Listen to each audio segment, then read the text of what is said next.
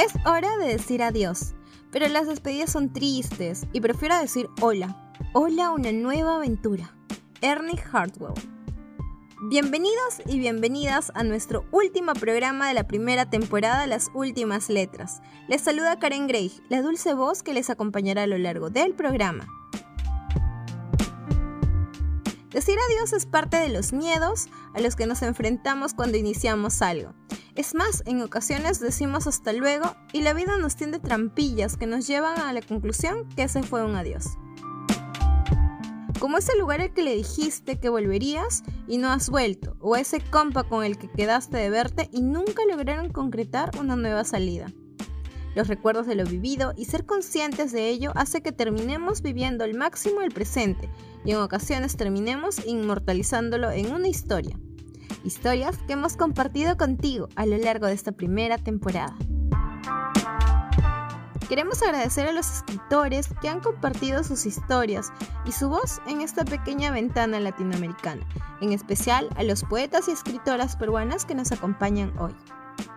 A continuación escucharemos Epitafio, en voz de Miguel Castro. Allá vamos.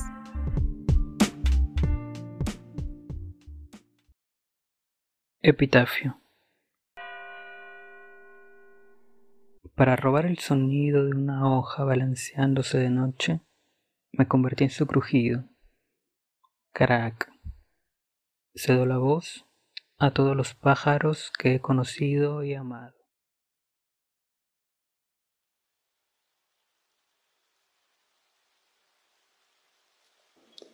Has dejado dos puertas entreabiertas la tuya muerde el aire mientras que la mía se sume sin tu ascenso, divaga en su peso y se entrecierra y se abre. A veces equidistantes, otras tan cerca que no sé si soy yo o tú. Tanto pesa tu aire que respirar solo subsume más y más mis manos. Allí un fondo negro, viscoso, empantanado, sin farolas, sin música, sin adoquines, sin aire, sin tú aquí abajo, sin yo nunca más arriba. Hace mucho tiempo has dejado tus huellas en estos senderos. Aquí florecen pedazos de tierra de la carne de mi cuerpo. De este campo luces a los lejos para las flores que se preñan de ti, coloridas como este fango, verduzcas, blanquecinas, lilas, rojizas y pavimentadas. Agua inconstante cae del cielo y riega esta maraña de ramas. La puerta para esa lluvia se cierra. Para el rebrote de la tristeza acaba de nacer la más envidiada de las plagas. Una plaga ante los ojos del hombre es el denuedo honesto que nace en pocos corazones, batallador constante, labrador eterno, pero ante tus ojos será lo mismo que ante los de ellos. Es cierto, la diferencia entre ambas miradas importa poco. Los primeros, algunos, reconocen la soledad de un cuerpo ahogándose, los tuyos no se dan cuenta del cuerpo ahogado. El velo que cubre tu rostro ha retenido la sal durante tantos años. ¿Acaso la ceguera te fue cedida para verme en tu espejo? Me pregunto, ¿qué distancia es la verdadera? ¿Esa que separa tu umbral de mis preguntas o aquella que se ensancha mientras más silencio? He llegado a los límites de este mundo. He abandonado mi cardinal opuesto. He dejado caminos limpios para un reposo futuro. Conozco este mundo, esta gravedad de suelo tira y tira hasta el fondo. ¿Logrará hundirme hasta el principio del pozo? Más ahora que tarde la plaga logrará filtrarse como agua clara entre las grietas de esta esfera. Florecerá constantemente en el campo al que de seguro tardará en llegar tu nombre. Y por fin el musgo, las ramas, el concreto de ciudades derramadas, los velos de sal, la ceguera caprichosa, todo se quedará en tu escena opuesta, la misma que irá desapareciendo detrás, detrás de mi puerta. Acabamos de escuchar el poema Agua, en voz de Nino Ramos. Les dejamos la historia La despedida, de Karen Gray, en voz de Liz Zavala.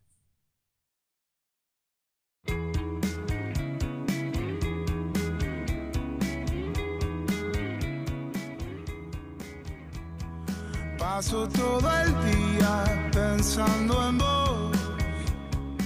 Voy tarareando la canción que suena a lo lejos, El Tesoro, de El Mató a un policía motorizado. Caray, cómo me gustaba esa canción. pienso en voz alta. Busco cómo inspirarme para acomodar las cosas de mi nuevo hogar. Me siento emocionada por el nuevo espacio. Al desempacar mis libros cae una fotografía de un viejo diario. Me acerco expectante para descubrir de quién es aquella sonrisa. Entonces todo gira a mi alrededor, todo se nubla. Mi mente me ha llevado a aquel día. El sonido de la lluvia acompañaba mis torpes pasos a través de ese camino. Que me sabía de memoria. La ruta a tu departamento. Llevaba meses sin contactarte, sin tener noticias sobre ti. Sentía la ilusión del regreso a casa. Me temblaban un poco las manos, sentía el cosquilleo del miedo. Una parte de mí alegaba que no debía estar allí, pero la otra deseaba entrar y cumplir aquello que nos prometí. Observé fijamente la puerta como si fuera la meta. Era el primer paso. Las manos me sudaban a pesar del frío. Me armé de valor, ascendí corriendo. Bien, lo logré, me decía a mí misma mientras tocaba muy despacito la puerta como para que no me escuches. Inesperadamente alguien más pequeña sintió mis ruiditos. Su felina mirada me inspeccionó, caminó alrededor y me pasó su colita como quien saluda a una vieja amiga. Le correspondí acariciándola.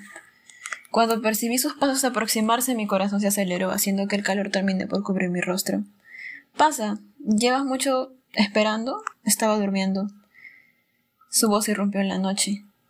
Caminé por el viejo piso de madera. Parecía que había vuelto a casa, sin embargo me percaté de lo mucho que había cambiado ese sitio. Tomé asiento torpemente y salió la pregunta que no quería oír. ¿Qué te trae por aquí? preguntó curioso. Bebí un sorbo de agua para dar el siguiente paso, pero sentí que aún no estaba lista. Vine de visita, ¿se puede? Mentí. Sí, es un poco tarde, quédate, decía él al mismo tiempo que se dirigía a la cocina. No tengo mucho que ofrecer, pero te haré algo. La noche transcurrió tranquila. No sé qué esperaba. Tal vez escuchar todo lo que sucedió en tu vida. Terminamos de comer y conversamos un poco. Creo que fue como nuestro viejo siempre. Yo contando cosas que nadie preguntó, sin confesar lo que quiero decir.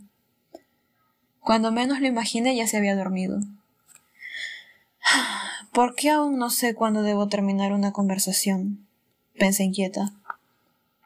Me levanté a buscar una cobija para abrigarlo. Luego, desde el camarote, comencé a examinar el espacio extra que improvisó para él. Al notar que su sueño era intranquilo, atendí por estirar mi brazo para comenzar a acariciar su largo cabello. Ello lo hizo saltar. Luego solo dejó de moverse, se acurrucó y por fin pudo dormir tranquilo. Intuí que era lo mínimo que podía hacer por todas las molestias.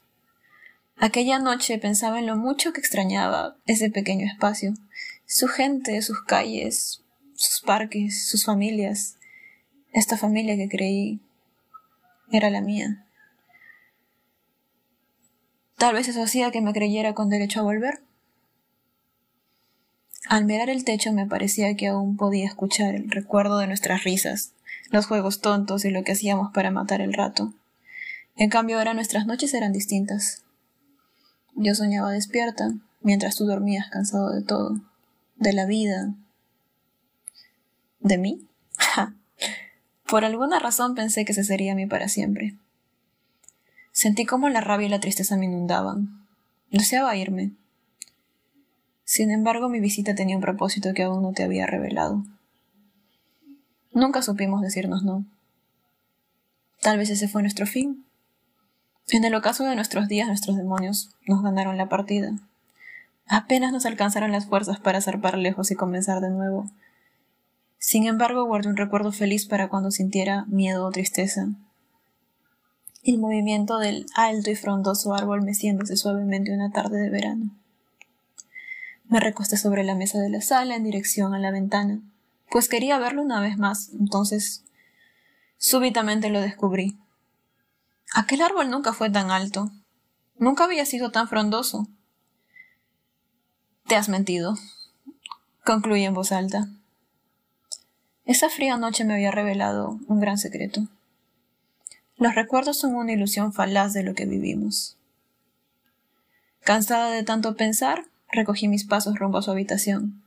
Me acomodé en su cama, sintiéndola más grande que nunca. Luego el frío me abrazó y comencé a temblar. Opté por cerrar mis ojos para calmarme. La mañana siguiente transcurrió normal. Tomé desayuno y leí un libro. Tal vez yo me inventé que esto era mi hogar. ¿Qué cosas había dejado aquí? ¿Debería llevármelas ahora? Espera, ¿ese es olor de aderezo? No podía parar de pensar. Ya casi es hora de almuerzo, avisaré en casa donde estoy. Rompí el silencio. Está bien, si gustas también puedes quedarte, dijo con amabilidad, por cortesía. Bien, me quedaré, respondí alegremente, demostrando una vez más que yo nunca aprendí cuándo debía irme. Cuando sirvió la comida mi posición de visitante se volvió a marcar. Pensar que antes yo estuve al otro lado de la barda, me dije. Cuando su plato estuvo casi limpio, comencé a comer más lento. Se me acababan las excusas para demorar más el siguiente paso. ¿Qué puedo hacer? Mi lado más cursi siempre aparece acompañado de promesas que solo yo termino por cumplir. Finalmente, tomé valor una vez más y lo solté como saliera. Perdón si estoy de nuevo acá. Pensé que habrías preguntado por mí. Me gusta estar de nuevo acá. Dije aquello mientras le extendía la invitación. Sus ojos se abrieron grandes, intentando adivinar qué tenía aquel sobre plateado. No tardó en comprender el significado de ello. No tienes que hacerlo, respondí avergonzado. Una promesa es una promesa hasta el final. Te espero. Desearía que me acompañes. Apresuré en reparar. Gracias, suspiró al contestar. Después de ello, mi incapacidad para saber cuándo debía irme me tomó por asalto. No quería irme de ahí, pero tampoco sabía si podía quedarme. Entonces ocurrió. El silencio nos invadió y él abandonó el comedor para continuar su vida. Siempre pensé que nunca aprendería cuándo debo despedirme o cuándo debo terminar una conversación, pero aquel día por fin lo entendí. Lo hice, te dejé, lo hice y me alejé, llorando y sin pensar si estuvo mal o estuvo bien. Y aunque a veces me hagas falta, es humo de lo que un día fue. Lo hice, te dejé. Espero que hayan disfrutado de esta temporada y también de mi compañía. Anímate a contarnos tu historia. Escríbenos a info.ultimainstancia.gmail.com Síguenos en Facebook e Instagram como Última Instancia. Les esperamos en nuestra próxima emisión y recuerden, la literatura nos transportará al lugar donde anhelamos llegar. Pero si alguien me pregunta si te quise, nada más hace falta interpretar mis cicatrices. Mi silencio explica tal cual como fue. Pero si alguien me pregunta si te quise, nada más sabré decir.